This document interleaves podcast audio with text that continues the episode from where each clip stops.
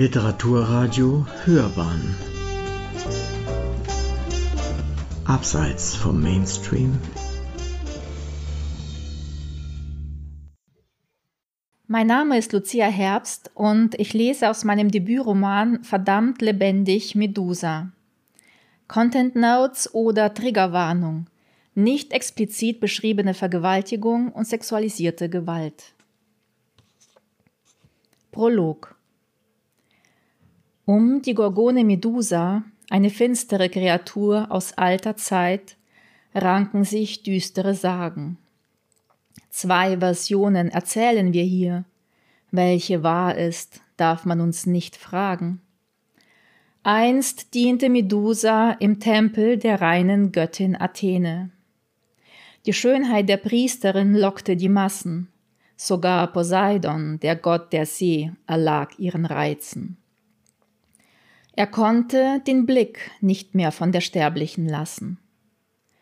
Auf dem Altar von Athenes heiliger Stätte verführte Medusa den Herrscher der Meere. Sie beschmutzte trotz Keuschheitsgelübde die Reinheit des Tempels und verlor ihre Ehre. Keinen Mann wirst du jemals wieder verführen, sprach Athene erzürnt nach der ruchlosen Tat. Die Göttin verschwand, bestürzt und enttäuscht nach Medusas Verrat. Gleich darauf wuchsen Medusa statt ihrer dunklen Haarpracht giftige Schlangen. Es erschienen Hauer und Klauen, Schuppen bedeckten ihre rosigen Wangen. Wütend und ohne ein Zeichen von Reue floh die Verfluchte in die sternlose Nacht. Eine Sterbliche sollte nicht mit den Göttern spielen, und mit deren unendlichen Macht. Wer fortan das neu erschaffene Monster erblickte, erstarrte zu Stein, das Entsetzen gemeißelt ins Antlitz, die Lippen verformt zu einem ewigen, stummen Nein. Jahrelang hörte Athene die Menschen über Medusas Grausamkeit klagen.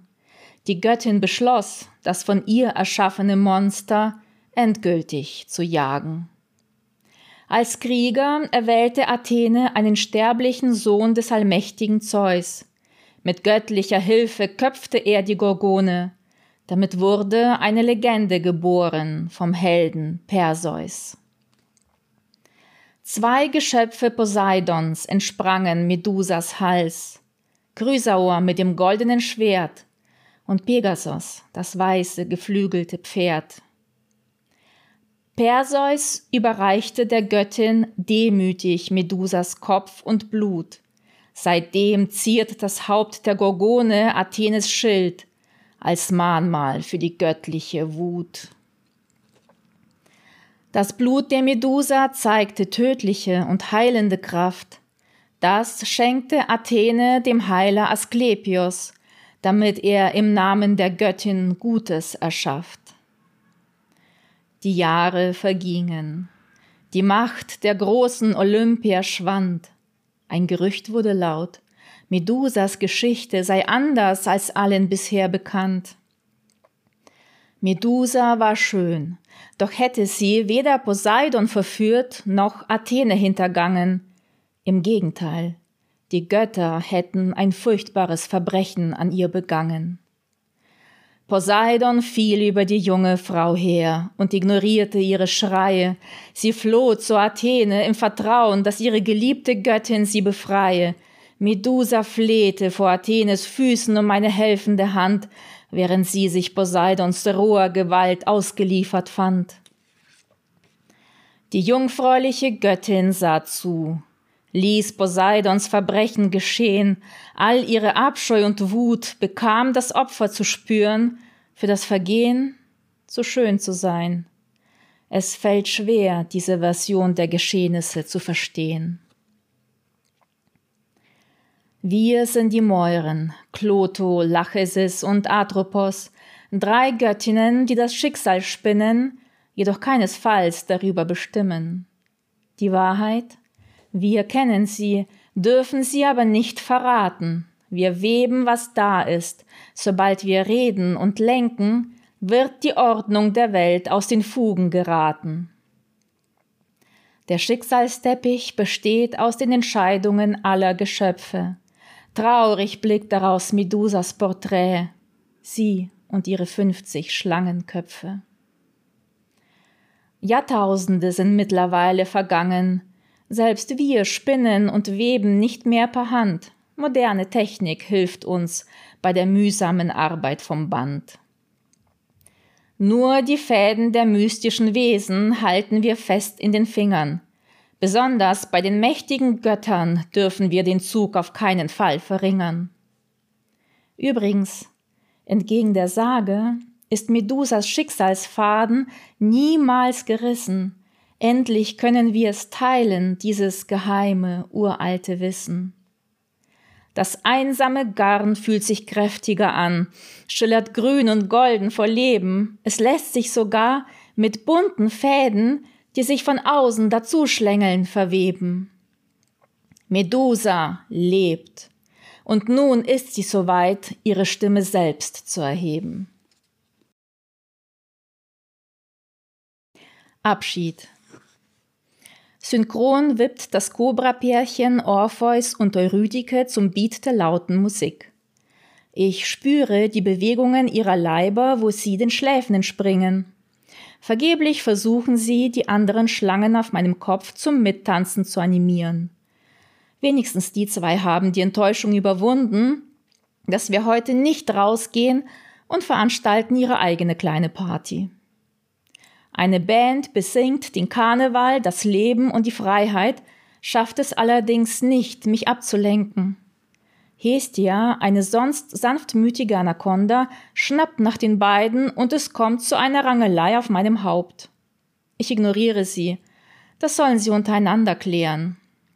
Wie ein gefangenes Tier streife ich durch mein Loft. Nein, ich bin kein Tier, das wäre schön. Ich bin ein Monster. Nervös kaue ich an den Fingerkrallen. Maat müsste längst wieder da sein. Aus welchen Kulturen wurden die drei Richtenden ausgelost? Und wann beginnt die Verhandlung? Konnte sie es durchsetzen, dass der Prozess unter Ausschluss der Öffentlichkeit stattfindet? Hestias Kopf senkt sich in mein Blickfeld. Orpheus und Eurydike halten jetzt still und schmollen. Ich streiche über den kühlen Körper der Würgeschlange und flüstere, Mach dir keine Gedanken. Ich bin okay. Gerade jetzt. Lass den beiden ihren Spaß. Hestia schickt mir Aufmunterung und Liebe, die wie Wölkchen im Ge Gedankengewitter verpuffen. Tröstend wickelt sie sich mir um die Schultern. Es ist elf Uhr morgens und in elf Minuten beginnt der Karneval, nur heute ohne meine heimliche Anwesenheit. Ich meide die Aussicht aus dem Fenster auf die Turmspitzen des Kölner Doms. Das ist der Tag, dem die Schlangen und ich sonst das ganze Jahr entgegenfiebern. Normalerweise würde ich an diesem Tag in einer Seitengasse der Fußgängerzone stehen und das bunte Treiben der Menschen beobachten. Aus dem losen Turban würden ein paar Reptilien dekorativ herausspitzen. Die Schlangen achten stets penibel darauf, dass jede drankommt und dennoch keine zu lange auf dem begehrten Aussichtsposten bleibt. Vorbeitorkelnde Jecken würden mir anerkennende Blicke zuwerfen und mich für das super geile Kostüm feiern. Einige kostbare Stunden lang würde ich beinahe dazugehören. Nur heute nicht. Ich kann es nicht riskieren, entdeckt zu werden. Die Götter des Olymps wissen seit Sonnenaufgang, dass ich noch lebe. Sie werden schon längst nach mir suchen. Insgeheim bin ich froh, dass Maat es zu gefährlich fand, mich zur Anklageerhebung mitzunehmen. Ja, ich selbst habe die alte ägyptische Göttin der Ordnung vor einem Jahr gebeten, die Ermittlungen und das Verfahren gegen Poseidon und Athene einzuleiten. Aber jetzt, wo der Prozess näher rückt, fürchte ich mich panisch davor, den beiden antiken Gottheiten entgegenzutreten. Vielleicht hätte ich das alles gar nicht erst anzetteln dürfen, denn mein geliebtes Zuhause hat sich seit einem Jahr von einer Zuflucht in ein Gefängnis verwandelt. Gerade jetzt wird mir das schmerzlich bewusst. Plötzlich blinken die Warnleuchten, die mit den Bewegungsmeldern im Treppenhaus verbunden sind. Ich drehe die Musik leiser. Jemand hämmert gegen die Eingangstür. Die Schlangen richten sich alarmiert auf.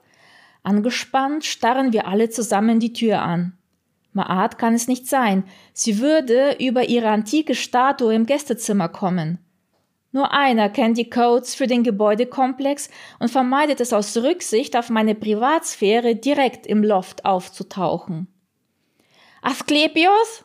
Ich klinge schrill und vor Aufregung lisple ich mehr als sonst. An das laute Sprechen mit der langen Zunge und den Hauern konnte ich mich auch nach über 3000 Jahren nicht gewöhnen. Hast du Maat erwartet? Asklepios Stimme klingt dumpf hinter der dicken Sicherheitstür. Er weiß also schon über den Prozess Bescheid.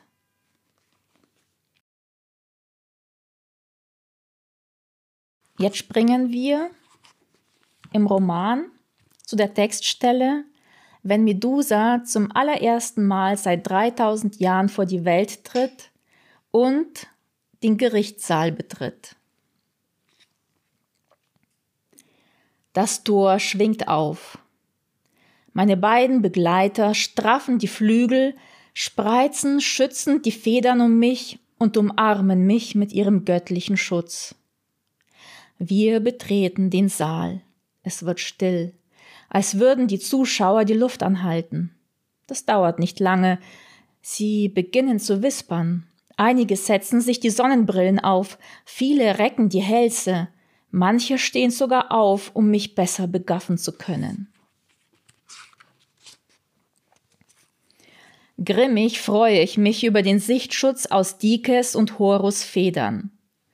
Auch in die Reihen der Olympia kommt Bewegung. Sie tuscheln aufgeregt miteinander. Sogar Persephone wacht aus ihrer unbeteiligten Starre auf und dreht sich zu uns um. Überrascht reißt sie die Augen auf, als sie Dike bemerkt, und dann passiert etwas mit ihrem Gesicht, womit ich nicht gerechnet hätte.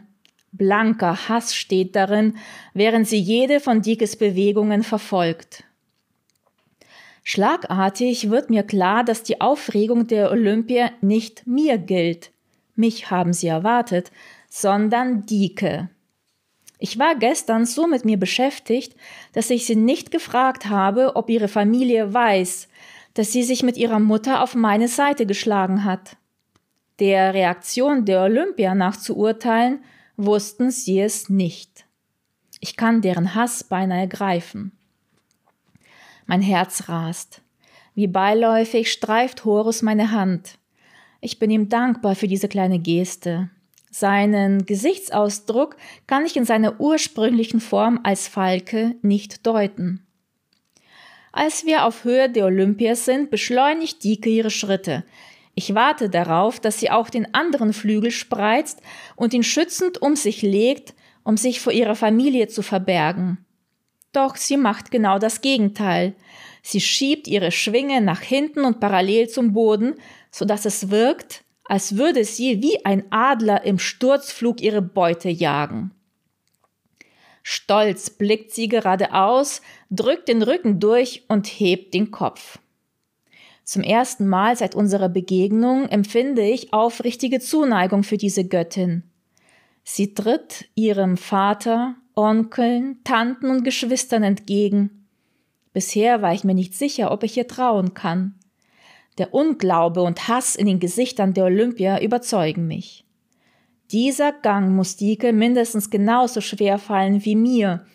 Vielleicht ist es für sie noch schlimmer, denn für mich sind die Olympier nur Feinde. Für Dike sind sie ihre Familie, unter deren Schutz sie Jahrtausende lang gelebt hat.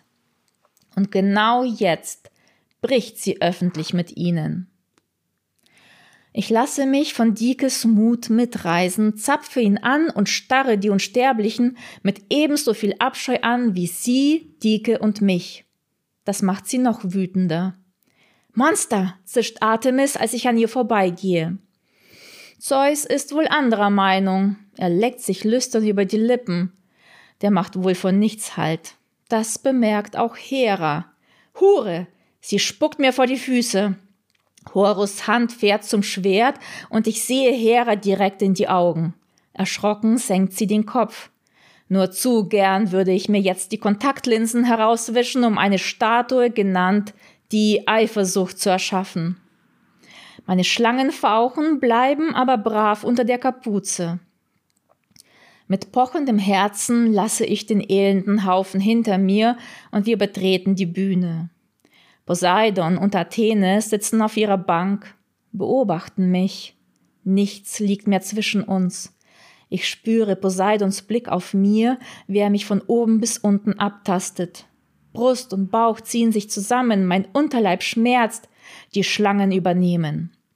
Wütend schnellen sie aus der Kapuze hervor, richten sich zu voller Größe auf und versprühen fauchend Gift. Nun können alle den schrecklichen Kopf der Gorgone begaffen, meinen Kopf. Ein Raunen geht durch den Saal. Ich bin meiner Angst und der Abscheu des Publikums ausgeliefert. Die Schlangen sind außer sich. Ich habe keine Kontrolle mehr über sie. Athene betrachtet mich voller Genugtuung. Meine Zunge wird taub, der ganze Körper brennt bei der Erinnerung an die Verwandlung. Ich atme schneller, zu schnell, meine Sicht verschwimmt. Eine gleisende Wärme breitet sich vom Handgelenk zu meinem Herz aus, überstrahlt den Schmerz und brennt ihn weg. Horus Kette und der Anhänger leuchten. Sie vertreiben die Dunkelheit. Langsam sehe ich hinunter und sauge mich an diesem rettenden Licht fest. Ich bin stehen geblieben, erstarrt, wie das Kaninchen vor der Schlange, wobei der, der Vergleich in meinem Fall irgendwie unpassend ist. Mein Atem beruhigt sich, mein Kopf füllt sich wieder mit Sauerstoff und klaren Gedanken. Alles in Ordnung? Dieke hält mich am Oberarm fest. Ich blicke hoch. Im Saal ist es still. Außer dem Fauchen meiner Schlangen ist nichts zu hören. Von der Richtertribüne ertönt ein Räuspern. Hel hat sich vorgebeugt und betrachtet mich interessiert. Aufmunternd lächelt sie mir zu, wobei man nur bei der schönen Gesichtshälfte von einem Lächeln reden kann. Auf der anderen Seite werden die gelben Zähne und Zahnlücken lediglich ein wenig mehr durch die zerfledderten Lippen entblößt. Diese schaurig schöne Geste ist genau das, was ich jetzt brauche. Sie weiß, wie es ist, ein Monster zu sein. Ich setze mich wieder in Bewegung. Die Schlangen drehen ihre Köpfe synchron in Richtung Athene und Poseidon. Ich versuche nicht einmal, sie zu beruhigen. Gerade brauche ich meine ganze Energie, um bei mir und auf den Beinen zu bleiben. Dieke und ich setzen uns auf die Klägerbank, sodass die Richtenden, die Angeklagten und wir wie in einem großen Kreis sitzen, zum Glück mit genügend Abstand zu meinen Feinden. Horus bleibt breitbeinig und mit leicht gespreizten Flügeln neben mir stehen. Für alle ist er gerade ein Gott des Krieges, für mich ein Gott der Sonne. Du entweichtest Poseidon, sobald ich ihm gegenüber sitze. Er schnellt hoch, doch Athene hält ihn fest. Sie sagt leise etwas zu ihm, das ihn ein wenig beruhigt. Er setzt sich wieder und legt vor Wut zittern die gewaltigen Fäuste auf die Knie. Ich bin froh, dass der Gerichtssaal so groß ist. Mindestens zehn Meter trennen mich von ihm. Nicht weit genug. Poseidons und meine Blicke treffen sich. Das ist eine Fälschung, brüllt er an die Richtenden gewandt und springt auf. Eine Pfütze mit Meeresschaum an den Rändern bildet sich unter ihm. Auf einmal riecht es nach abgestandenem Seewasser. Die da ist so echt wie Seemannsgarn. Er zeigt mit dem Zeigefinger auf mich. Ich fahre hoch. Dike versucht vergeblich, mich auf dem Platz zu halten. Poseidon dreht sich zu mir und höhnt. Oder warum hast du uns alle noch nicht versteinert? Er setzt sich in Bewegung und kommt auf mich zu. Ich helfe dir aus deiner Verkleidung. Mal abwarten, was danach noch Hübsches übrig bleibt. Sein schmieriges Lächeln bei den letzten Worten und der kleiner werdende Abstand zwischen uns lassen mich jegliche Selbstkontrolle vergessen. Komm mir nicht zu nahe, kreische ich. Alle Schlangen bäumen sich auf. Es regnet wieder Gift. Nur am Rande bekomme ich mit, dass Horus zwischen mich und Poseidon springt und dabei sein Schwert zieht. Ein tiefes Knurren hallt durch den Saal. Es ist meins. Die Krallen und Hauer werden länger. Ich vergesse, wo ich bin. Kämpfe.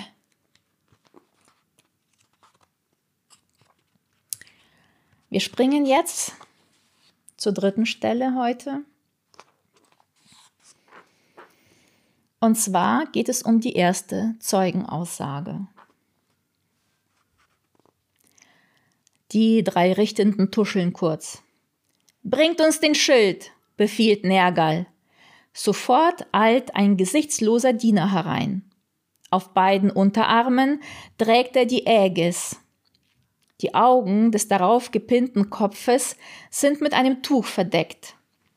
Schlangenstummel ragen aus der Kopfhaut.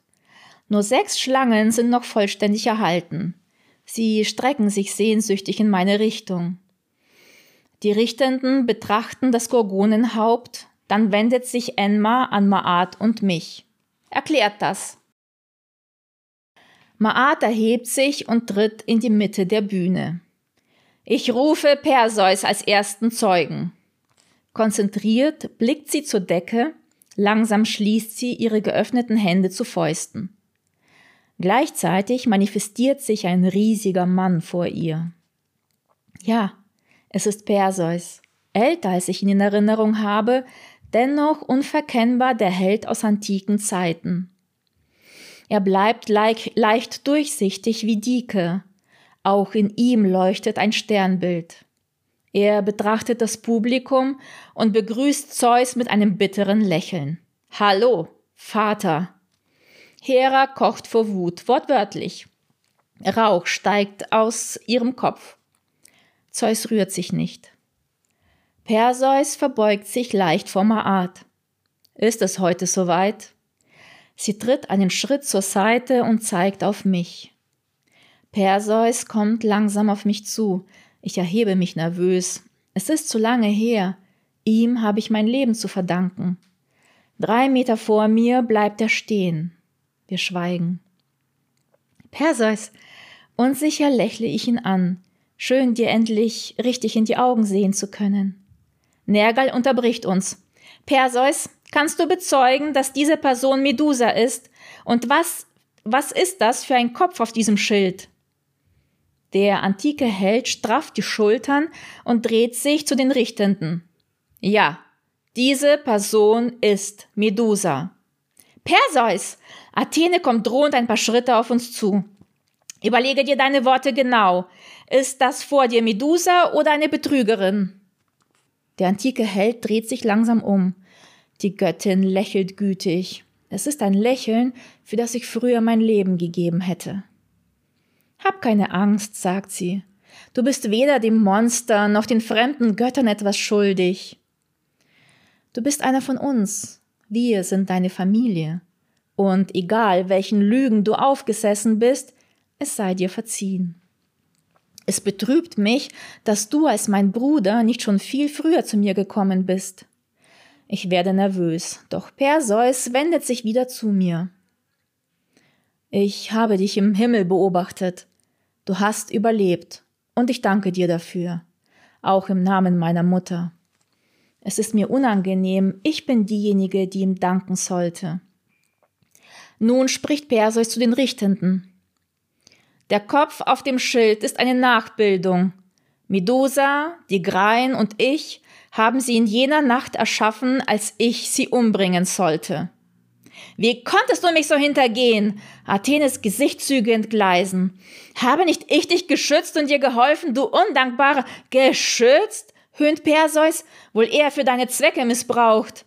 Athene holt aus und sichtbare, düstere Macht konzentriert sich um ihre Hand. Genug! Enmas dunkler Wind peitscht durch den Saal. Angeklagte Athene, drei Jahre Kerker für die Missachtung des Gerichts. Athene lässt den Arm sinken, wirbelt zu Enma herum, öffnet den Mund, schluckt den Protest aber hinunter. Sie schnaubt und schreitet hoch erhobenen Hauptes zurück zu ihrem Platz. Ich genieße die Vorstellung und kann mir ein Lächeln nicht verkneifen. Athene bemerkt es, als sie sich setzt. Für einen Moment steht unverhohlener, beängstigender Hass in ihren Zügen. Sie hat sich schnell wieder im Griff, dennoch verschwindet meine Genugtuung. Erkläre es uns, Zeuge Perseus, befiehlt Enma. Perseus beginnt zu erzählen. Eigentlich fing alles damit an, dass die Götter mit einer Prophezeiung meinen Großvater gegen meine Mutter aufbrachten. Sie erzählten ihm, dass der Sohn meiner Mutter ihn töten würde. Perseus dreht sich zu den Göttern des Olymps und zeigt ihnen den Vogel. Euer boshaftes Spiel hat meine Familie ins Unglück gestürzt. War es lustig?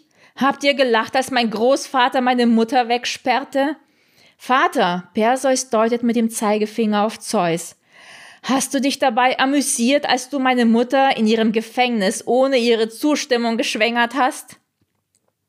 Es geht hier gerade um Medusas Schicksal, unterbricht ihn Enma. Bitte konzentriere dich darauf. Perseus holt tief Luft und dreht sich wieder zu den Richtenden. Gut, wie ihr wünscht. Allerdings in mein Schicksal, das meiner Mutter und Medusas miteinander verwoben. Fahr fort, sagt Hel. Mein Großvater verbannte nach meiner Geburt meine Mutter und mich und wir strandeten schließlich auf Seriphos, erzählt Perseus weiter. Der dortige König stellte meiner unverheirateten Mutter nach. Um mich aus dem Weg zu schaffen, verlangte er von mir, ihm das Haupt der Medusa zu bringen. Ich kann es nicht beweisen, aber ich glaube, Athene hat ihm diese Aufgabe für mich eingeflüstert. Sie erschien vor der Abfahrt und gab mir einen verspiegelten Schild, damit ich Medusa nicht direkt ins Gesicht sehen musste. Als ich bei Medusas Schwestern, den Greien, ankam, wussten sie, warum ich gekommen war. Sie erzählten mir Medusas wahre Geschichte, die ich nicht glauben wollte. Also führten sie mich in die Höhle der drei Gorgonen, und was ich dort beobachtete, überzeugte mich von der Wahrheit. Medusa lag in den Wehen mit Pegasus und Chrysaor. Ihre Schwestern, die anderen beiden Gorgonen, waren ihre Hebammen. Sie schrie und verfluchte Poseidon. Natürlich verfluchte sie mich, brüllt Poseidon. Ich hatte dieses liebestolle Weib schließlich verlassen. Dankbar hätte sie sein sollen, dass sie zwei Kinder eines Gottes auf die Welt bringen durfte. Perseus unterbricht ihn. Mein Leben lang versuchte meine Mutter, ihre Tränen von mir zu verstecken. Ich hörte ihr weinen hinter verschlossenen Türen und niemals hat sie meinen Vater oder andere Götter um Beistand gebeten. Verflucht hat sie diese Meute. Perseus zeigt mit vor Wut zitternder Hand auf die Olympia. Das war es, was ich in Medusas Höhle hörte, die schmerzvollen Schreie einer missbrauchten Frau und nicht die Klagen einer verlassenen Geliebten. Ich hielt mich tagelang versteckt, denn so lange dauerte die Geburt von Pegasus und Chrysaor. Als die Gorgonen und Neugeborenen endlich schliefen, führten die Greien mich aus dem Versteck zu Medusa. Willst du sie wirklich töten? fragten sie. Medusa hielt Pegasus im Arm, so wie meine Mutter mich gehalten hatte. Es war keine Bosheit in ihr gegen diese Kinder. Ich sah kein Monster, sondern eine geschundene und verfluchte Frau. Perseus betrachtet mich voller Wärme. Ich weine. Diesen Teil der Geschichte habe ich noch nie aus seinem Mund gehört. Was danach folgte, Daran kann ich mich erinnern. Danke.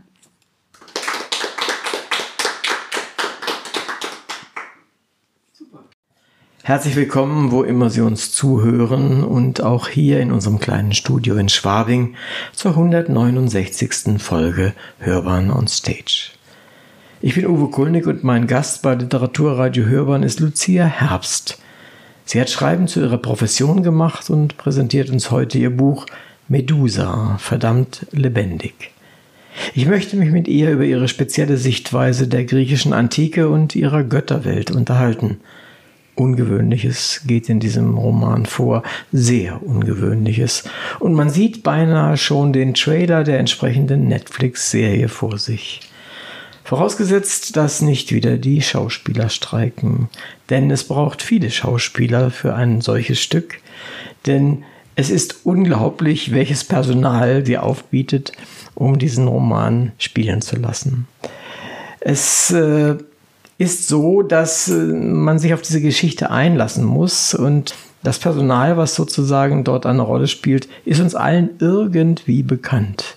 Es sind keine völlig neuen Charaktere und es ist eine wirklich ungewöhnliche Vorgehensweise. Ich freue mich, dass sie den Weg zu uns gefunden hat und bin sehr gespannt auf unser Gespräch. Ich habe eine Assistentin dabei, unsere Co-Moderatorin und Redakteurin Katharina Glück und ich freue mich, dass du auch dabei bist und mitmachst. Ich freue mich, dass ihr beiden da seid. Schönen Dank. Danke für die Einladung. Danke, dass ich da mitmachen darf. Was ist das Gefährlichste, was du jemals gemacht hast? Oh, spannende Frage. Lass mich mal kurz überlegen. Das Gefährlichste. Oh, ohne Helm mit einem Affenzahn einen Berg auf dem Fahrrad äh, runtergefahren und ich bin da fast gestürzt dabei. Und hinterher habe ich mir gedacht, okay, das hätte jetzt anders enden können. Und seitdem habe ich das nie wieder gemacht. Ah, also lernfähig bist ja, du an der genau. Stelle auch. Das ist, das ist super. Jetzt frage ich dich auch, Katharina, was hast du denn mal als Gefährlichstes gemacht? Oh, Gefährliches. Wenn ich so an meine Jugend in den 80ern und 90ern zurückdenke, dann haben wir natürlich schrecklich viele Dinge gemacht, die für uns relativ normal waren, wo die Elternschaft heute wahrscheinlich die Hände über dem Kopf zusammenschlagen würde, wo unsere Eltern noch nicht mehr mit der Wimper gezuckt haben. Also ich bin fast in meinem Buggy äh, erdrosselt worden. Ich bin mit Menschen im Auto gesessen, die nicht ganz nüchtern Auto gefahren sind. Ich äh, war auf Partys, auf denen ich definitiv nicht hätte sein sollen. Also, dass ich noch da bin, ist äh, ein Wunder. Mhm. Ja, jetzt sind wir froh und dankbar dafür, dass das alles so geklappt hat. Und ich glaube, die Gefahren, die wir in unserer Jugend hatten, du ihr oder ja, ich, ich auch, ist ja noch ein bisschen länger her, äh, sind zu dem, was heute so passiert, äh, schon, schon sehr anders, sagen wir es mal so, mhm. sehr anders. Ne? Aber man muss es überleben, ist nicht so einfach. Jetzt hier, du schreibst in deiner Vita einen Satz, der mich aufhorchen ließ. Die ist ja kurz, so, und auch die zu dem Buch zu, dazu passt, ist sehr kurz. Und zwar schreibst du, nach einigen lustigen Jahren in Köln nun wieder im Süden. Das gibt ja viel Raum für Spekulationen, was du wohl mit lustigen Jahren in Köln meinst. Kannst du uns aufklären? Ja, ich habe ähm, vier Jahre von 2010 bis 2012 2014 in Köln gelebt.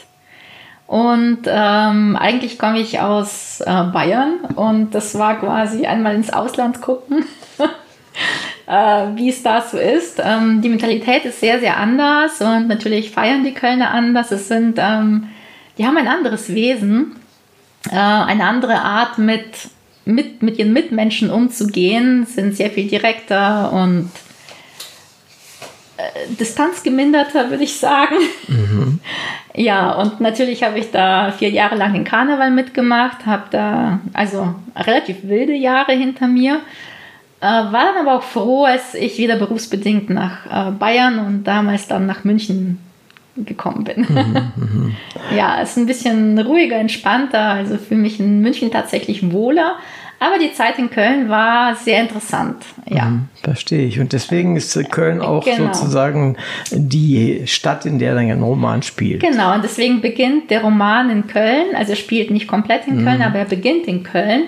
Ähm, weil ich habe mir überlegt, wo siedle ich Medusa an? Weil Medusa ist eine, ja, ein Monster aus der griechischen Mythologie. Und ich wollte es nicht irgendwo in einem Urlaubsland wie Griechenland oder so spielen lassen, den Roman. Ich habe mir gedacht, nein, wir bleiben in Deutschland, ähm, weil Medusa wird sich möglichst weit weg von ihren Wurzeln entfernt haben. Und ähm, sie hat also ähm, in den 3000 Jahren, war, hat sie immer, sie hat versucht zu überleben, sie hat sich versteckt und sie hat immer am Rande der Welt gelebt. Und irgendwann einmal war Köln ja eine römische Siedlung, Kolonia. Mhm. Und es war damals der Rand der Welt für, äh, für die Römer, für die Griechen. Und da ist sie eben mitgegangen, hat da heimlich, also mit Asklepios Hilfe gelebt und ähm, hat es eben beobachtet, wie Köln groß wurde, zu einer Millionenstadt wurde. Und vor allem kam also für mich eigentlich keine andere Stadt in Frage, weil wenn Medusa aus Versehen dort auf die Straße tritt, dann werden die Kölner so einen müden Blick ihr zuwerfen und sich nicht weiter wundern. Sie übt für, für den Karneval mit dem mit dem Genau, also sie kann am Karneval sozusagen sogar sich unter die Menschen mischen, mhm. äh, ohne da aufzufallen und eben so ein bisschen dazugehören und aus ihrer Einsamkeit ausbrechen. Ja, und das würde in München nicht gehen. ja, da ist was dran. Oder was denkst du, Katharina? Ich habe ja auch viele Jahre in Köln gelebt. Ich unterschreibe das. Ja, ja. Ja, also ich habe nie, nie in Köln direkt gelebt, sondern ein Stückchen weiter weg ähm, am Niederrhein. Äh, aber wir hatten viele Kölner bei uns im Club und insofern äh, unterschreibe ich das auch, ein bisschen jedenfalls. Du hast einen Preis bekommen, den Seraph ja. äh, 2023. Mhm. Sag doch bitte unseren Hörern, äh, was ist das für ein Preis und was bedeutet er dir? Ähm, das ist ein Fantastikpreis den es oh, seit, seit 10 oder 15 Jahren gibt, also sowas. Ähm, genau, und der Preis, äh, da werden Bücher aus der Fantastik, also die Fantastik ist ja sehr groß, äh, High Fantasy, Science Fiction, was es auch alles gibt. Und es wird einmal im Jahr auf der Leipziger Buchmesse dieser Preis verliehen in drei Kategorien: Bestes Debüt, ähm, bester Indie-Preis und bestes Buch. Und ähm, bestes Debüt und bestes Buch müssen Verlagsbücher sein und bester Indie-Preis kann eben auch aus dem Self-Publishing kommen. Und ähm, es ist ja mein Debütroman mhm. und ich hatte eben Glück, da gleich äh, bei einem Verlag zu landen und die haben mich dann auch angemeldet und ich so, ah, okay, ich äh, habe vorhin von dem Preis nichts gehört und dann habe ich ihn tatsächlich gewonnen und das war so ein bisschen unglaublich. Ja. Super. Und äh, Rückenwind von da ab oder also es beflügelt mich. Jetzt habe ich natürlich diesen Seraph. Das ist eine schwarze Statue, ungefähr 25 Centimeter groß mit drei Flügeln. Ähm, also so der Engel mit drei Flügeln. Und ich habe den neben meinem Schreibblatt stehen. Und es ist für mich so eine Bestätigung, dass das, was ich mache, was ich schreibe, Menschen bewegt oder zumindest einen Menschen bewegt hat. Ja, und dass Menschen das interessant finden, was ich schreibe. Äh, und dass es mehr als mich gibt, also der, die meine Texte liest. Mhm, mhm, Weil eigentlich habe ich Medusa für mich geschrieben. Also das ist ein Buch, das ich lesen wollte. Und dass es so viele Menschen bewegt. Also ich habe ja einige Resonanz auch bekommen über Social Media und gerade auch dieser Preis, der Beweis, dass, dass, dass es dieses Buch braucht, ja. Mhm. Also auch für andere, nicht nur für mich. Verstehe. Ja. Katharina, hat sie da einen besonderen Nerv getroffen? Ist das wirklich so einmalig? Du kennst, glaube ich, auch international so ein bisschen die, die Szene. Also ich glaube, der, der Nerv, den Lucia auf jeden Fall getroffen hat, ist ähm, die Verkettung von eben diesem, dieser Mytholo diesem mythologischen Setting und den Figuren, die viele LeserInnen einfach sehr interessant finden, momentan auch, aber dem halt diesen ernsthaften und auch leidenschaftlichen Anstrich der MeToo-Bewegung zu geben. Das heißt, es ist ja eine Neuinterpretation einer alten Sage oder eines, eines alten Mythos aus der ähm, griechischen Mythologie, ähm, der aber ebenso zeitgemäß ist, weil er eben die MeToo-Frage aufwirft, ähm, weil er offen mit der sexualisierten Gewalt umgeht, weil er, weil der Roman viele äh, mit vielen Klischees auch bricht, die ansonsten gerne in diesen Romanen, wenn es um sexualisierte Gewalt vorkommen. Ähm, und insofern ist ihr tatsächlich ähm, etwas gelungen, das ähm, einfach sehr berührt, während es gleichzeitig gut unterhält. Mhm. Es sind ja sehr viele Götter, die dort auftreten mhm. und äh, auch das Begleitpersonal sozusagen. äh, was ist eigentlich so besonders an den griechischen Göttern? Ich meine, jeder von uns hat in seinem Background äh, die Namen auf jeden Fall parat. Wir wissen vielleicht nicht genau ihre Rollen und nicht genau, was sie getan haben oder nicht getan haben. Aber irgendetwas muss ja dran sein an diesen ganzen Geschichten, dass die bis heute so in der Form überlebt haben. Gleichzeitig gehst du hin und benutzt auch, was heißt benutzt, ist vielleicht der falsche Ausdruck, führst ein oder lässt teilnehmen Naturgeister so, oder auch äh, asiatische Götter und nordische Götter. Mhm. Also das ganze Pandemonium, hätte ich fast gesagt, ja. spielt da eine Rolle. Sind es eigentlich alles nur Verbrecher? Und Nein. deswegen so bekannt? Ähm, sind sie nicht. Also ich habe, also die erste Frage, der erste Teil der Frage, was ist so das Besondere an äh, den griechischen Gottheiten? Es ist die Grundlage unserer Kultur und gehört zu unserer Grundbildung. Ja, also jetzt in unserem europäischen Raum und ähm, ja, die römische Kultur, also überhaupt Europa, unser Kontinent. Wir nehmen das in der Schule durch. Ja, ähm, ich hatte jetzt Latein in der Schule zum Beispiel. Also man hat viel mit diesen Göttern zu tun. Dann haben einige Namen überlebt. Also zum Beispiel der Aeskulap-Stab, der jede Apotheke ähm, äh, ziert, ähm, der Hermes, der Paketdienst, ja, also, so hieß, äh, das war ein griechischer Gott. Oder Demeter, gibt es ja diese Nahrungsmittelkette, ja, das war auch eine olympische Göttin. Ähm, und vor allem, es wird bei uns immer wieder ähm, also am Leben gehalten durch unsere Popkultur. Also das bekannteste Beispiel ist äh, Percy Jackson. Ja. Und ähm, das Besondere daran ist es äh, mit die grausamste Mythologie, die es gibt. Ähm, und vor allem die, eine der frauenfeindlichsten, die es gibt. Und also ich habe, äh, ich kann, ich würde gerne hier ein interessantes Buch vorstellen. Ja, es nennt sich Die abgetrennte Zunge von Katharina Wesselmann, Sex und Macht in der Antike neu lesen. Und sie analysiert, also sie hat Griechisch studiert und ist Professorin für, sage ich nochmal ganz kurz, äh, Fachdidaktik der alten Sprachen in Kiel.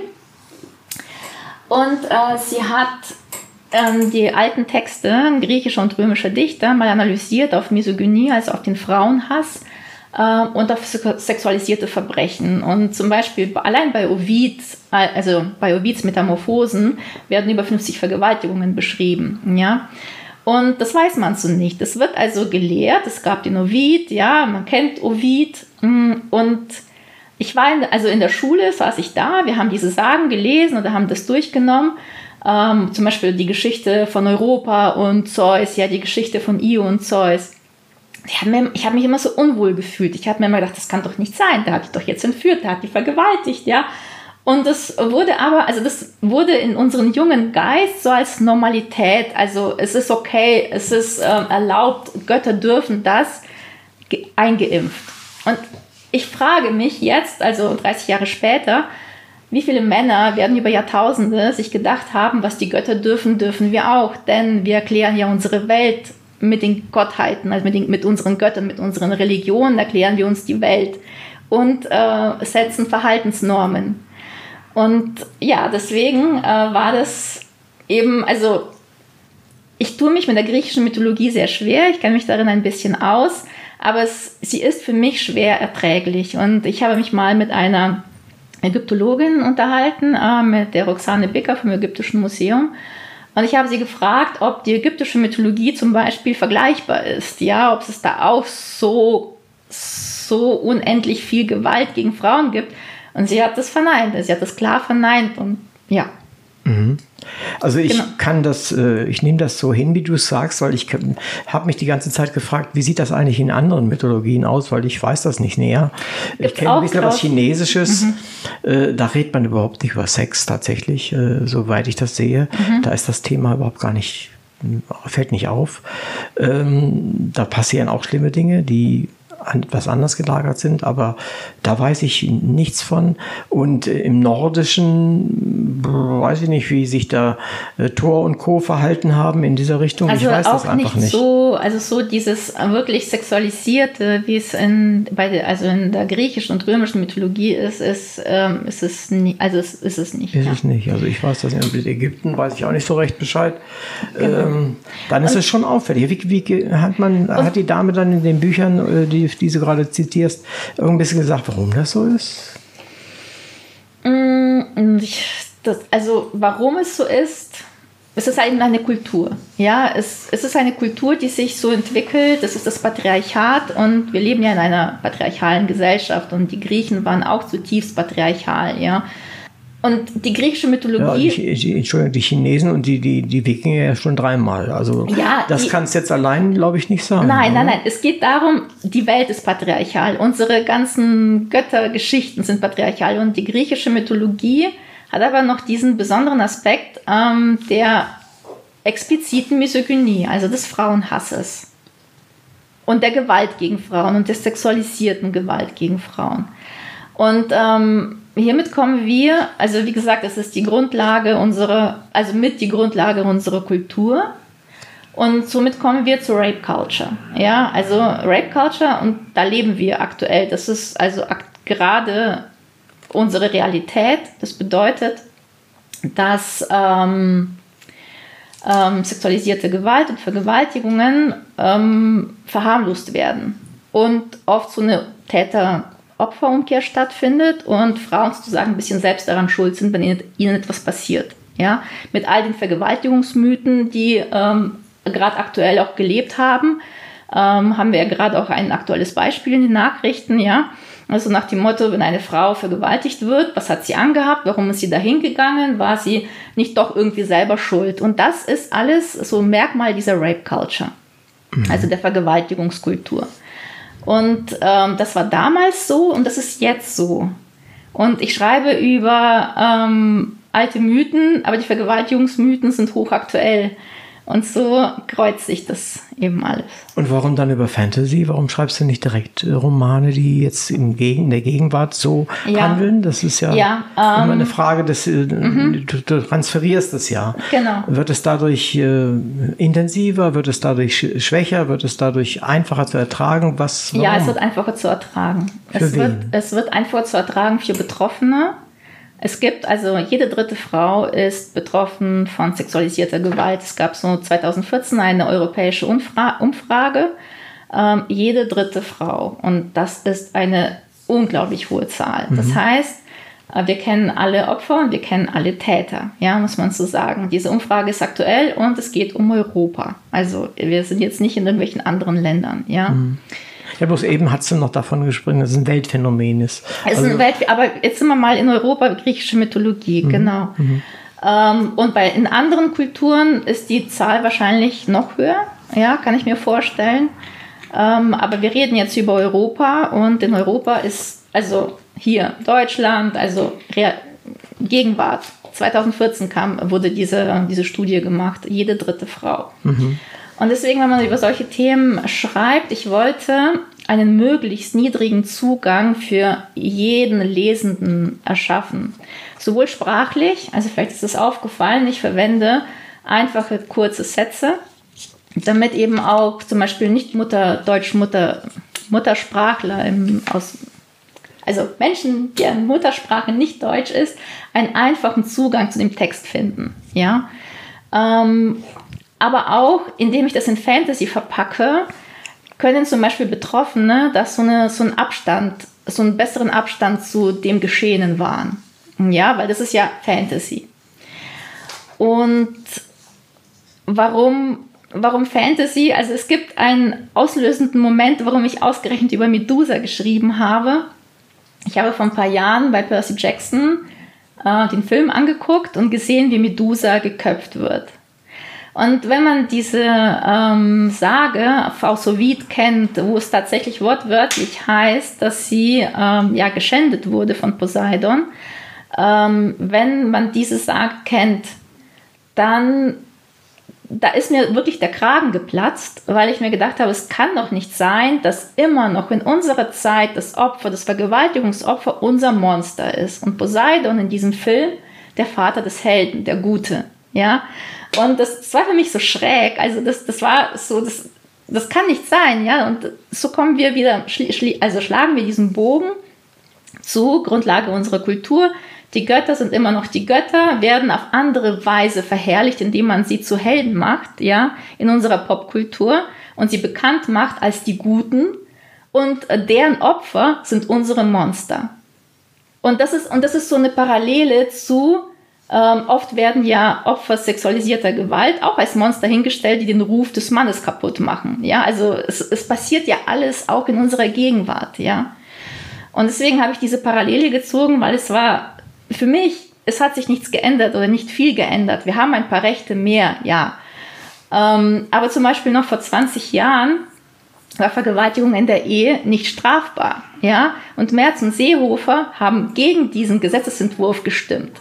Also insofern, und äh, ich bin 40, das heißt vor 20 Jahren, da war ich schon 20. Also ich, äh, das ist meine, meine Lebenszeit, das ist meine Realität auch, in der ich lebe. Ähm, ich glaube auch, dass durch eine Neuinterpretation gerade alter Mythen und Sagen, die eigene Kultur prägen, sich auch eine Veränderung des Verständnisses der eigenen Kultur tatsächlich ähm, ja einbrennen kann. Also indem man sich, sich durch die Neuinterpretation der Mythologie selbst hinterfragt, sozusagen. Deswegen finde ich das dieses Buch auch ziemlich wichtig. Also auch gerade für den popkulturellen Bereich, weil mhm. es nämlich den Blick einfach ändert mhm. und damit auch den Blick auf sich selbst. Mhm, verstehe. Und ich, Bitte. Ich, ich habe tatsächlich, also meine Intention war, einen knallharten Unterhaltungsroman zu schreiben. Also es ist auch Humor da drinnen, ja. Ich habe mich gefragt, kann ich bei so einem ernsten Thema, weil immer wenn sich jemand MeToo oder Vergewaltigung, also dieser Themen annimmt, dann sind es natürlich sehr dramatische und sehr schmerzhafte Bücher, die ich selber persönlich zum Beispiel nicht, gar nicht lesen kann, ja. Mm, die es braucht und die wichtig sind. Aber ich wollte einen möglichst großen, also möglichst, dass möglichst viele Menschen das lesen können, das möglichst für viele lesbar machen, ja. Und äh, ja, ja gut, das ist was anderes, als wenn du ein Sachbuch schreibst. Dann, genau, dann erreicht oder, man natürlich nicht so viele Menschen. Oder als ein Erfahrungsbericht, also so ein sehr mhm. dramatisches, so, so, so, ein literarisches Werk über, die, über, über diese Thematik. Und das wollte ich nicht. Ich habe ich hab mich gefragt, kann ich ein humorvolles Buch schreiben zu diesem Thema? Ja, das, weil das ist ja auch irgendwo humorvoll. Uh, und ich habe mir gedacht, ja, weil ähm, auch so als Zeichen an all die Betroffenen, man ist nicht nur Opfer und sein Leben lang traurig, man ist so viel mehr, als dass es einem passiert ist. Ja, man ist, man ist humorvoll, man, man kann sich wieder neu verlieben. Also es passiert, also das, das Leben ähm, ist weiterhin da und es ist ein sehr, also ein einschneidendes Erlebnis, wenn so etwas passiert. Ähm, aber es bestimmt eben nicht das ganze Leben, zumindest nicht für immer. Für Medusa hat es 3000 Jahre ihr Leben bestimmt, ja.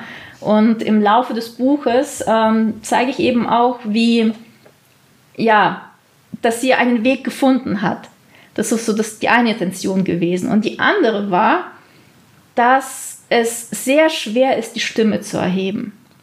Mhm. Weil oft wird Frauen gesagt, die vergewaltigt wurden, ja, warum hast du, hast du ihn verklagt? Ja, und viele, sehr, sehr, sehr, sehr viele sagen nein und werden es auch nie machen, weil sie sich nicht trauen. Und das war eben bei mir mit dem Buch auch so eine Intention zu zeigen, Medusa hat 3000 Jahre gewartet und sie hat es nur geschafft, weil sie unendlich viel Hilfe hatte und ihr sehr viele Götter geglaubt haben. Ja, sehr viele mächtige Götter geglaubt haben. Und ähm, das soll so von meiner Seite so ein Trost sein, ich sehe euch, ich weiß, dass es euch gibt da draußen, ja. Und es ist okay, wenn ihr auch nichts sagt, weil es ist schwer, diesen Weg zu gehen, ja. Und man braucht sehr, sehr viel Unterstützung. So. Mhm. Kommen wir nochmal direkt auf die Figur Medusa in deinem Buch zurück. Und zwar hast du äh, rein technisch gesehen die Ich-Erzählung gewählt. Mhm. Äh, das ist ja auf der einen Seite kann man damit gut umgehen, auf der anderen Seite beschränkt man sich natürlich mhm. sehr, weil du kannst nicht mal eben in mhm. den Kopf der anderen Beteiligten mhm. gucken und nichts erzählen, wo, wo sie nicht dabei ist und solche mhm. Sachen. Warum gerade ich und nur aus dieser Opferecke heraus oder warum hast du das gemacht? Das ist ja Ich bin sogar noch einen Schritt weiter gegangen. Ich habe den Präsens gewählt. Mhm. Also ich habe ich Präsens Das ist noch genommen. schwieriger, ja. Genau, ähm, weil ich eine Nähe herstellen wollte. Also ich wollte nicht das Opfertum zeigen, sondern ich wollte einen ganz, ganz tiefen Einblick gewähren in so einen Kopf, ja, mit all ihren Gedanken und ihm auch zeigen, ähm, ihr ganzes Sein und Denken wird nicht nur von dieser Tat bestimmt, sondern sie hat auch so viel, sehr viele andere Sachen. Sie ist Wissenschaftlerin, ja, sie hat mit Asklepios zusammen die Pharma und die Medizin ähm, aufgezogen und also sie hat da ihre Schlangen, sie verliebt sich in Horus und lauter solche Sachen. Und, ich, und das kann man eben, wenn man so ganz nah an diese Person heranzoomt und auch im Präsens, dann steht der Text nicht zwischen äh, dem Leser und der Handeln der Protagonistin. Also dass man so quasi wirklich in ihrem Kopf mit ihr zusammen diese Geschichte erlebt. Mhm. Also es ist eine extreme, extreme Nähe, was ich da ähm, geschaffen, versucht habe zu schaffen. Was vielleicht auch ein bisschen albern, meine Frage, die jetzt kommt, aber äh, hätte Medusa nicht vielleicht eher den Internationalen Gerichtshof anrufen müssen? Weil es geht ja da um Verbrechen gegen die Menschlichkeit. Ja, ja hätte sie äh, können. Ich habe mir gedacht, äh, die, ich habe eine sowas Ähnliches erschaffen. Also die eine der ersten Fragen, als ich gesagt habe, Medusa verklagt Athene und Poseidon, war, vor welchem Gerichtshof kann man denn so uralte, mächtige Götter verklagen, die einmal eine Kultur geleitet haben. Ja, also Athene, Zeus haben zu den zwölf Olympiern gehört. Zeus war eh der, der Göttervater, ja, also der hat ähm, ähm, sie alle beherrscht. Und vor wem, vor welchem Gerichtshof, wel, welchem Urteil würde sich denn ein Zeus äh, beugen? Und dann kam natürlich kein menschliches äh, Gericht in Frage. Aber ich habe so etwas Ähnliches geschaffen wie unsere UNO, ja, ähm, die UGO, die mhm. universelle Götterorganisation. Und ähm, so wie ich vorhin gesagt habe, wir Menschen schaffen, also erklären unsere, unsere Handlungen so mit dem Göttlichen, habe ich mir gedacht, was die, die, die Götter waren die Vorreiter unserer, also die hatten eine Vorreiterorganisation unserer UNO und wir haben sozusagen ein bisschen kopiert. Und diese UGO äh, ist in Vergessenheit geraten, aber was wir jetzt machen, das haben die schon längst vor uns gemacht. Also sie versucht äh, nach verheerenden Götterkriegen äh, so ein Gremium zu schaffen, wo ähm, um den weltweiten Frieden zu garantieren. Ja, weil in fast jeder Kultur werden ähm, Götterkriege beschrieben, ja. wenn man sich das so vorstellt, mit all der Macht, die sie haben, was es der Erde zu, also was es mit der Erde anstellt, so ein Götterkrieg. Und deswegen sollte es die Ugo geben.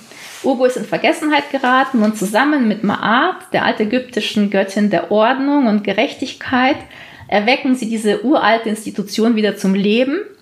Und die Richter, die Richtenden in dieser Ugo sind Unterweltgottheiten. Also die werden ausgelost.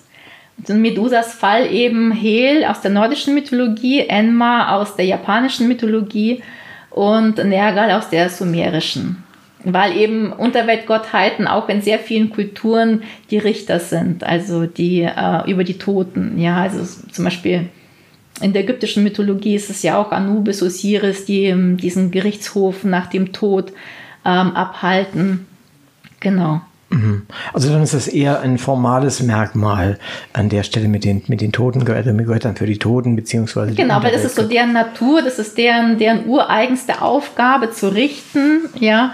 So habe ich mir das vorgestellt und deswegen sind die Unterweltgottheiten, also aus allen Kulturen, werden Unterweltgottheiten ausgelost und äh, die bilden dann, drei davon bilden dann für das jeweilige Verfahren die drei Richtenden. Mhm. Äh, aber ich, wir sind vorhin noch nicht, nicht ganz mhm. damit fertig geworden mit meiner Frage, äh, warum die ganzen anderen Götter sozusagen. Ja, noch? die ganzen anderen äh, Gottheiten, ähm, ich habe mir gedacht, äh, die, die Welt, also es ist ja, die, der Roman ist eine Parallele zu unserer Welt. Und unsere Welt globalisiert sich. Und ich dachte mir, dass die Gottheiten, die Götter, das schon viel vor, viel, also schon in der Vergangenheit, lange vor uns auch auf irgendeine Art und Weise gemacht haben. Dass die sich alle irgendwie kennen, dass es diese Ugo gibt, ja. So ein Götterkrieg, ähm, sowas wie die Titanomachie, Gigantomachie, die gehen ja auch nicht spurlos äh, an den anderen Kulturen, an den Gottheiten anderer Kulturen vorüber. Also man bekommt so etwas mit, ja, die Naturkatastrophen, die Gottheiten dann immer wieder ausgelöst haben, das betrifft ja auch andere Pantheons. Und so habe ich mir gedacht, äh, gibt es, die haben sich schon, schon lange vor uns globalisiert. Mhm. Ja gut, äh, so kann man, so kann man sich das überlegen. Was, was ich immer ganz wichtig ist, bin, finde bei Science Fiction zum Beispiel oder bei auch Fantasy oder eigentlich bei jedem Roman. Man kann sich Welten schaffen, wie immer man möchte. Mhm. Sie sollten nur in sich stimmig mhm. sein. Mhm. Kann ich mir gut vorstellen, dass als du das Buch äh, gemacht hast, äh, hier und da an Stellen gekommen bist, wo du dich genau das gefragt mhm. hast. Bin ich noch stimmig? Bin mhm. ich, habe ich mir nicht 20 Seiten vorher widersprochen? Ja. In, in dem Sinne, mhm. ja. Wie, wie bist du damit umgegangen? Also ich habe mir Regeln aufgestellt und habe danach immer geguckt, da halte ich mich an meine eigenen Regeln. Also mhm. das ähm, beste Beispiel das sind die, äh, wir reisen die Götter. Mhm. Ja, also durch Rauch oder wie auch immer. Und ich habe eben bei mir konstatiert, dass sie ähm, in ihre Statuen reisen können. Gibt es ja auch in der griechischen Mythologie immer wieder, eine Statue wird lebendig und so, ja. Mhm. Dann haben wir gedacht, okay, die reisen durch ihre Statuen oder es ist so ein Abbild, es muss irgendwo ein Abbild oder ein Zeichen von dieser Gottheit geben und da kannst du dann hinreisen und nicht beliebig einfach irgendwo auftauchen. Ja, also das war so eine Regel, die ich hatte. Mhm. Und noch, hast du vielleicht noch ein, zwei andere?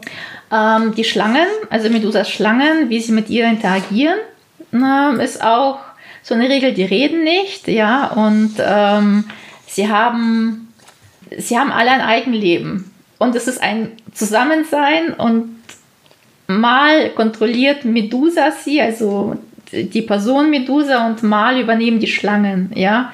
Also da musste ich immer wieder mal gucken, dass das stimmig bleibt. Ähm, ist, das, ist das mit den Schlangen, was mir gefallen hat, ist, dass die alle ihre eigenen Namen haben. Mhm. Immer von der Biologie und Zoologie davon völlig abgesehen. Aber sie haben ihre eigenen ja. Namen und ihre eigenen äh, Persönlichkeiten. War das nur ein Gag oder ist da wirklich noch eine, eine Substory drin? Die haben sich tatsächlich äh, beim Schreiben selbst zu entwickelt. Also als ich angefangen habe, Medusa zu schreiben, habe ich das nicht geplant. Also dass die Schlangen so eine große Rolle und so ein Eigenleben entwickeln. Und ähm, im Endeffekt hat sich dann herausgestellt, dass die alle eine eigene Funktion für Medusa haben. Also es gibt die Beschützerschlange und die, und die, die sie tröstet und die musikalischen Schlangen und so. so ja, genau. Äh, und ich wurde mal gefragt, warum sie die Namen von den olympischen Gottheiten haben. Also eine Hestia haben wir und Hades und ein Ares, ja. Mhm. Und ähm, sie, Medusa hat sie zu einem Zeitpunkt benannt, als sie die Schlange noch sehr gehasst hat. Also es ist nicht so, dass sie die Schlangen verwandelt wurde und sofort ein Herz und eine Seele mit ihren Schlangen war. Das hat Jahre gedauert, bis sie so einen Zugang zu ihnen hatte. Und sie hat sie benannt zu einem Zeitpunkt, als sie die Olympia gehasst hat, zutiefst gehasst hat. Und deswegen sollte das Übel auf ihrem Kopf auch die Namen der Täter mhm. tragen. Ja. Ist nachvollziehbar. Mhm. Äh, was mir gut gefallen hat, ist äh, die Idee, wie gehst du mit diesem versteinernden Blick um? Also die Kontaktlinsen waren schon, war schon nicht schlecht.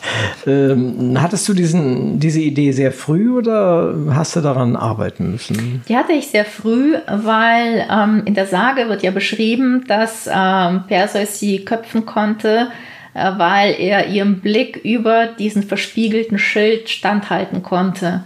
Und dann habe ich mir gedacht, aha, es geht also darum, dass etwas zwischen ihrem Blick, also zwischen ihrem Blick und der Person, die sie anschaut, ist, sei es jetzt ein Spiegel oder Kontaktlinsen eben, ja, also mhm. das, das reichte dann in meinem Fall.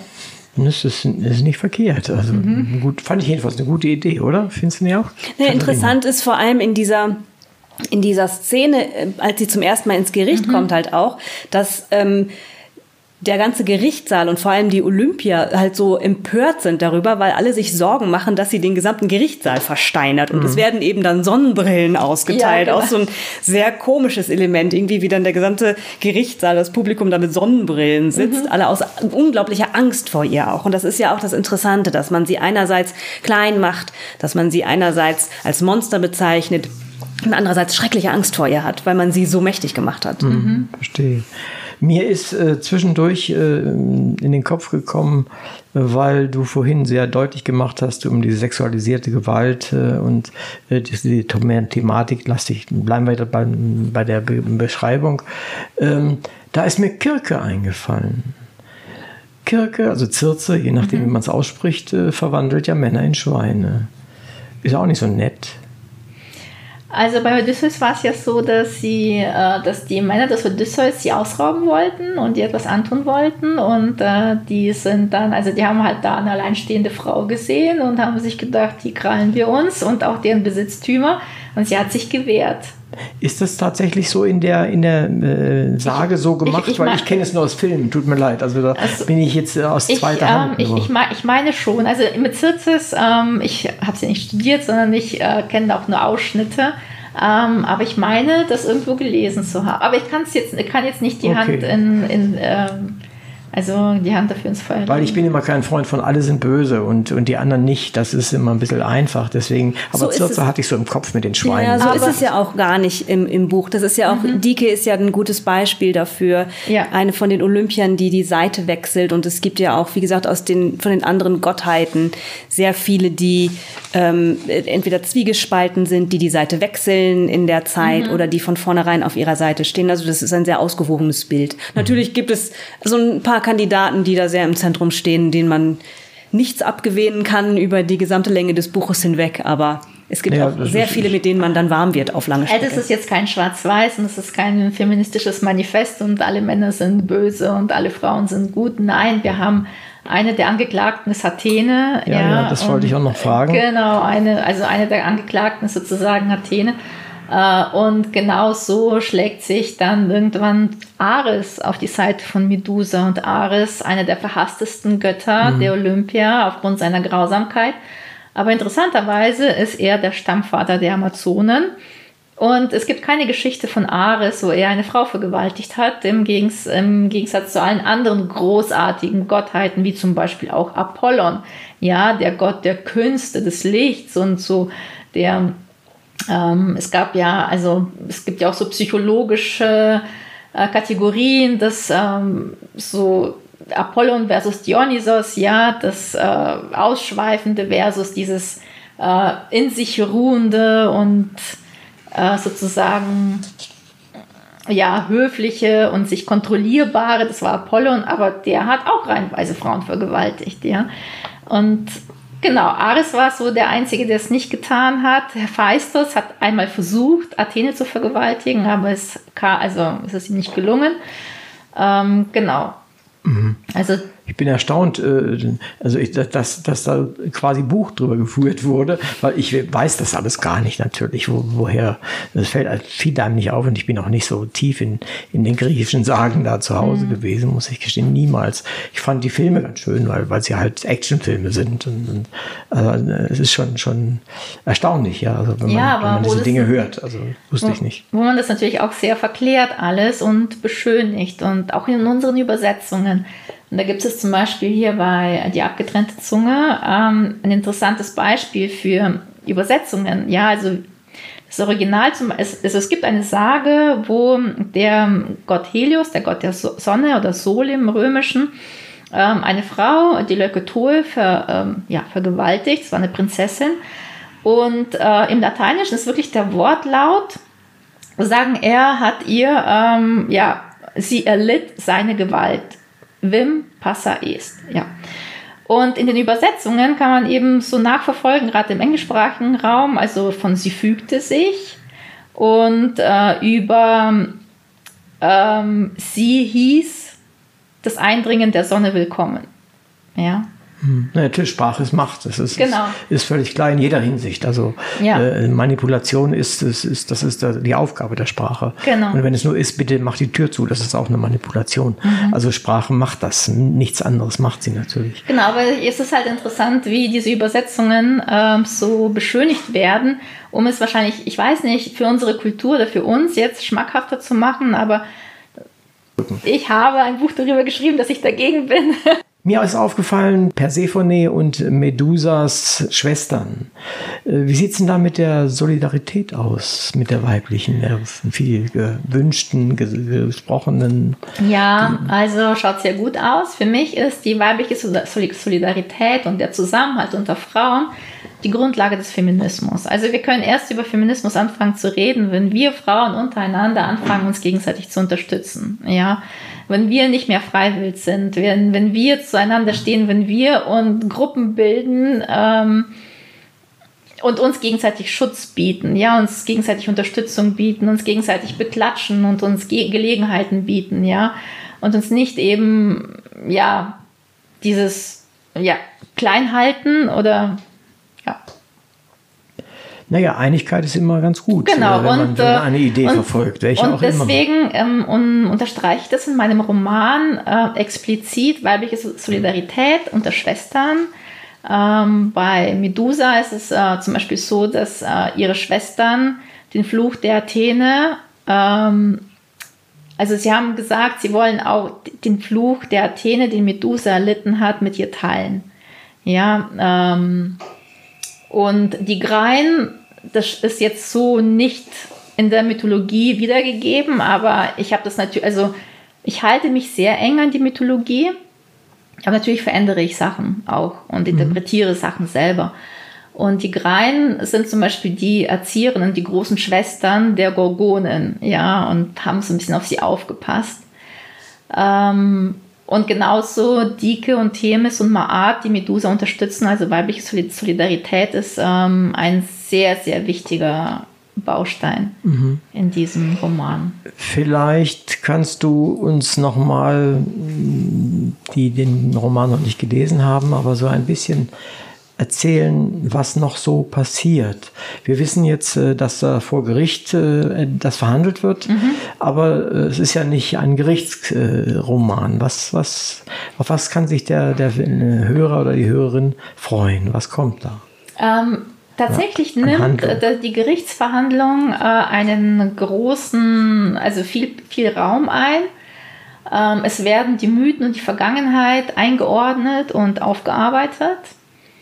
Und es geht auch sehr schnell mit der Gerichtsverhandlung los. Also es gibt da mhm. kein sehr langes Vorspiel. Und irgendwann gibt das Ganze, weil natürlich spielen die Olympia nicht fair. Und äh, sie verlagern ihre Anschläge auf Medusa, ähm, also weg von den Zeugenaussagen, sondern außerhalb des Gerichtssaals mit eben tatkräftigen äh, Anschlägen ja, mhm. auf sie und auf ihr Team. Mhm. Und da muss sich eben Medusa wehren. Sie muss sich äh, im Gerichtssaal wehren. Es geht darum, dass sie bestimmte Gottheiten findet. Ja, also es gibt auch Suche da drinnen, weil die Gottheiten leben versteckt, sind verstreut. Also es geht darum, wer findet wen schneller. Und auch, ja, überlebt Medusa das und welche Intrigen haben die Olympier parat, um Medusa mundtot zu machen. Es geht nämlich darum, sie wirklich mundtot zu machen. Mhm. Was Praktisches noch. Welche Figur ist dir beim Schreiben am schwersten gefallen? Keine. Die haben einfach, die waren einfach alle so da. Die haben von wie von selbst interagiert miteinander. Mhm. Und welche Nebenfigur ist dir die liebste? Isis. Warum Isis? Isis, ähm, weil sie nicht die Erwartungen erfüllt, die man an eine Mutter hat. also auch wieder so, sie, sie bricht, sie, sie reagiert nicht so, wie man es sich erwarten würde, wie eine Mutter reagieren würde. Isis ist die Mutter des Horus und Horus äh, verliebt sich in Medusa.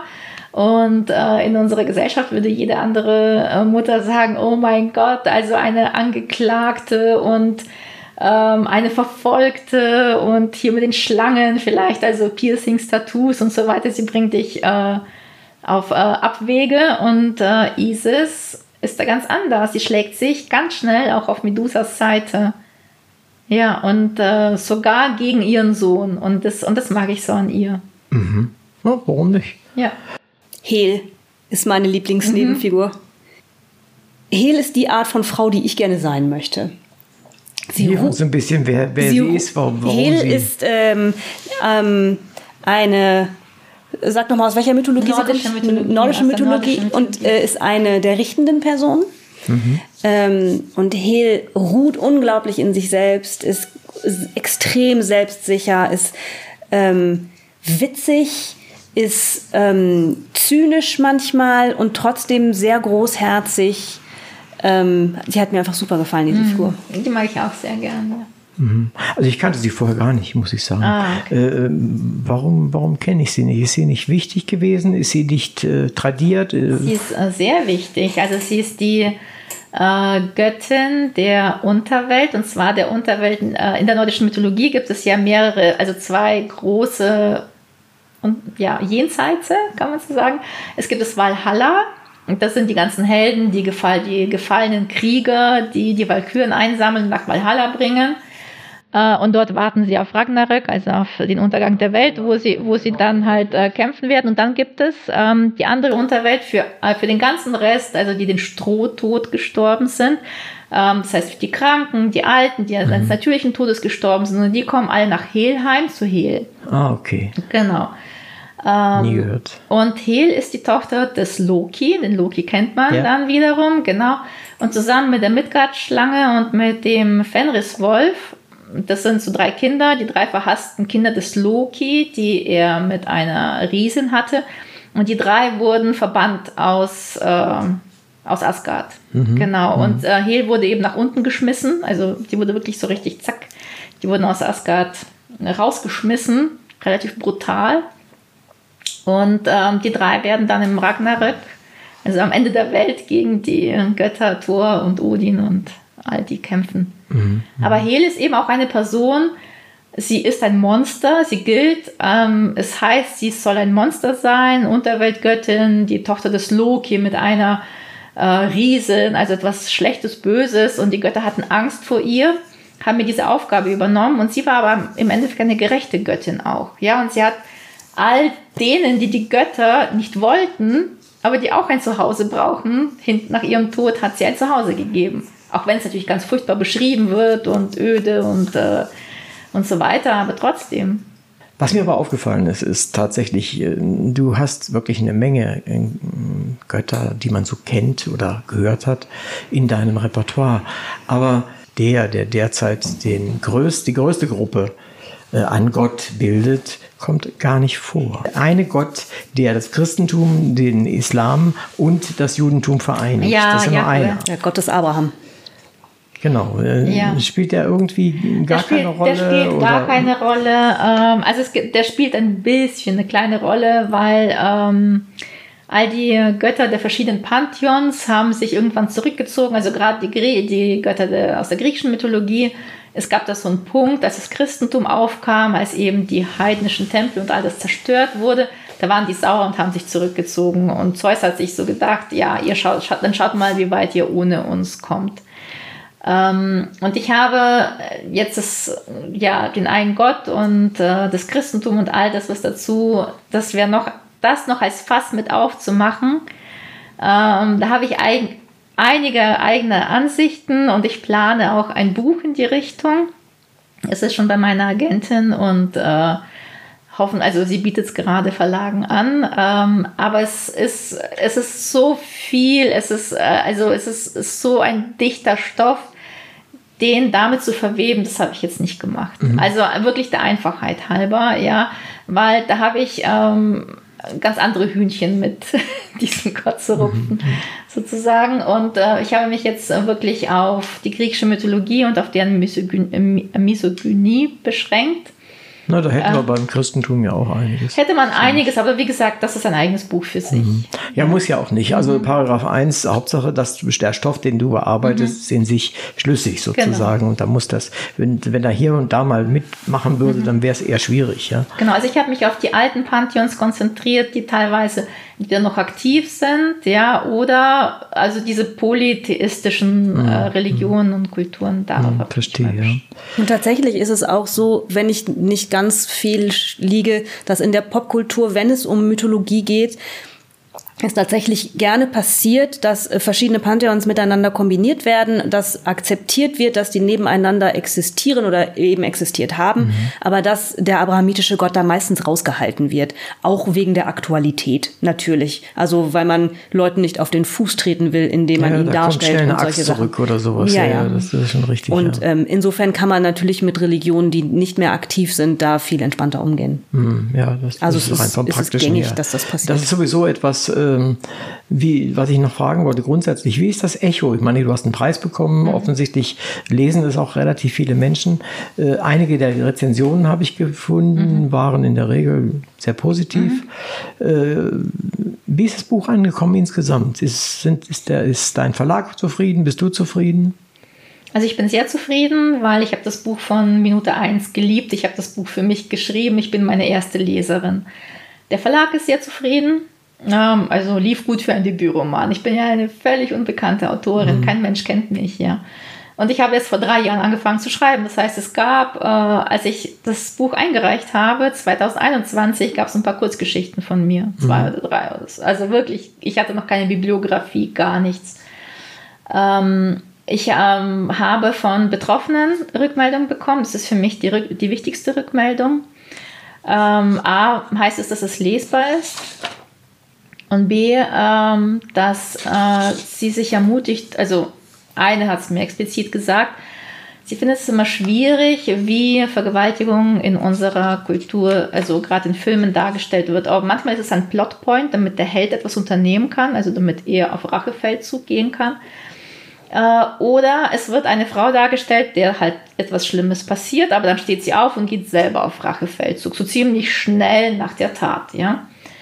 Und viele können das eben nicht. Und ähm, diese eine Person, also diese eine Frau, die hat mir eben gesagt, sie ist selbst betroffen, sie hat nie was unternommen und immer wenn sie so etwas vorgesetzt bekommt, dann fühlt sie sich noch zusätzlich unter Druck gesetzt. Mhm. So, das ist für sie noch ein zusätzlicher Vorwurf, ja.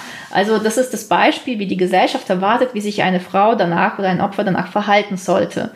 Und sehr viele können das eben nicht und tun es nicht.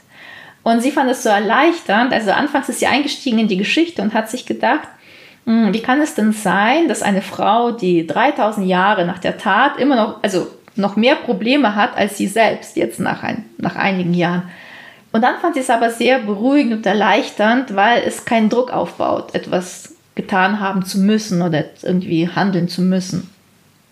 Ja. Na, immerhin ist sie vor Gericht gezogen. Ja, nach 3000 Jahren und äh, kann sich auch Zeit lassen. Und sie hatte sehr, sehr starke Unterstützung dabei. Das haben ja mhm. diese Frauen oft mhm. nicht, ja. Mhm. Die müssen erstmal Leute finden, die ihnen glauben, ja. Mhm. Und wenn es bei der Polizei schon losgeht, dass dahinter fragt wird, was hattest du an? Ja, ist ja so die Standardfrage ähm, dann Mhm, verstehe. Ja. Äh, aber vorhin habe ich gehört, dass du mit Katharina äh, darüber gesprochen hast, was noch alles in der Pipeline ist. Mhm. Magst du uns dazu von noch etwas sagen? Ja, gerne. Ich habe gerade heute äh, den, äh, das Lektorat von Band 2 bekommen, weil mhm. das Ganze wird eine Trilogie werden. Äh, ich habe auch schon den Vertrag für den dritten Band unterschrieben. Und Band 2 wird Persephone. Also Persephone wird jetzt schon in, im ersten Band angeteased. Äh, sie spielt auch eine relativ wichtige Nebenrolle für Medusa. Hatte ich auch danach gefragt. Genau, genau ja. sie spielt eine, äh, sie hilft Medusa, also sie erwacht durch Medusa aus ihrer Starre. Das hat, also die Szene habe ich sogar vorgelesen während dieses Gerichtsprozesses. Ja. Und dann wird ihre Geschichte auch wieder aus der Ich-Perspektive im Präsens, ihre Geschichte ähm, aufgearbeitet. Ja. Mhm, verstehe. Naja, ist ja allerhand und das mhm. hört sich gut an. Und sie zieht dann wieder die nächste rein. Also es wird dann eine Nebenfigur bei Persephone geben, die dann im dritten Band die Hauptrolle so, spielt. Ich sehe schon, wir müssen die Götter warnen. Also die werden, kommen alle noch dran. Also, ich glaube, sie wissen schon Bescheid. Wissen schon, das kann schon sein. Gut, ich warne sie nicht. Ähm, dann vielleicht als wirklich letzte Frage. Was wäre deine Frage an Zeus, wenn der wirklich ehrlich antworten müsste?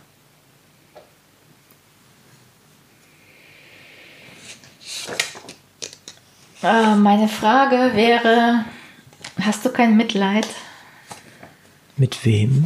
Mit all seinen Opfern. Grad den weiblichen Grad, also was, was er getrieben hat ja, der, der Göttervater, was, also was immer beschrieben wird mit Eskapaden und äh, Schürzen, Frauenheld und sowas, das war ein psychopathischer Serienvergewaltiger. Mhm. Das war Zeus. Und äh, ich würde ihn gerne fragen, warum, also was ihn da reitet, was, was, was mit ihm nicht stimmt, wirklich. Wenn wir jetzt den nächsten Schritt machen würden, ich meine, wir sind uns ziemlich einig, dass es den gar nicht gibt. Der ist ja eine Erfindung. Also zumindest aus meinem Blickwinkel. Wer war der Erfinder? Wir, die Männer. Also die Männer, dieses Patriarchat, ja, war, hat ihn erfunden, um sich selbst zu entschuldigen. Mhm. Der ist aus dem, aus dem, was Menschen tun, ist Zeus entstanden. Und deswegen auch die Frage an alle, die solche Sachen treiben, warum? Ja, habt ihr, also wie, wie kann man? Mhm. Ist zumindest ein klares äh, Statement von dir und äh, passt super ans Ende dieser, dieser, äh, dieses Buches, beziehungsweise passt gut ans Ende unserer Sendung. Liebe Hörerinnen und Hörer, danke, dass Sie wieder dabei waren. In der heutigen Sendung war Lucia Herbst mein Gast. Ihr Buch Medusa, verdammt lebendig, ist vieles und es ist sehr ungewöhnlich. So firmiert es in den Genres Götter, Mythen, Naturreligionen, gleichzeitig aber auch bei Märchen und als Gegenwartsliteratur. Das ist zwar ungewöhnlich, aber in diesem Fall völlig gerechtfertigt. Denn es ist von all dem eine Menge. Das macht es auch interessant. Bricht es doch mal mit althergebrachtem, nutzt uralte Ideen und Charaktere, pimpt sie ab, versetzt sie quasi zu McDonald und in die Moderne, lässt sie mit den Zungen der alten Götter Jugendsprache sprechen und zeigt, wie der Olymp wohl heute aussehen und sich anfühlen könnte. Wer einen feministischen Roman erwartet, hat recht, und doch ist es ein Fantasy-Roman allerdings mit feministischen Inhalten. Manche Sachen haben sich seit Jahrtausenden nicht geändert oder vielleicht doch ein wenig. Lesen Sie dieses Buch, tauchen Sie ein in die Welt alter Götter in unserer Zeit. Vergleichen Sie das, was geschieht, mit dem, was noch nicht geschehen ist, aber sollte. Hören Sie, was Medusa zu sagen hat und lauschen Sie auch auf ihre Schlangen. Es lohnt sich. Hören heißt dabei sein. Ich bin Uwe Kulnig vom Literaturradio Hörbahn und sage vielen Dank, Lucia, dass wir heute so viel über Götter, Menschen, Vorurteile, Verurteilungen, über deine Arbeit, deine Idee und dich erfahren durften. Ich bedanke mich auch im Namen der Anwesenden und unserer ZuhörerInnen für deine Mitwirkung in dieser Sendung. Auch dir, Katharina, herzlichen Dank. Vielen Dank, ihr beiden, und kommt gut nach Haus. Es war mir eine Freude. Danke dir.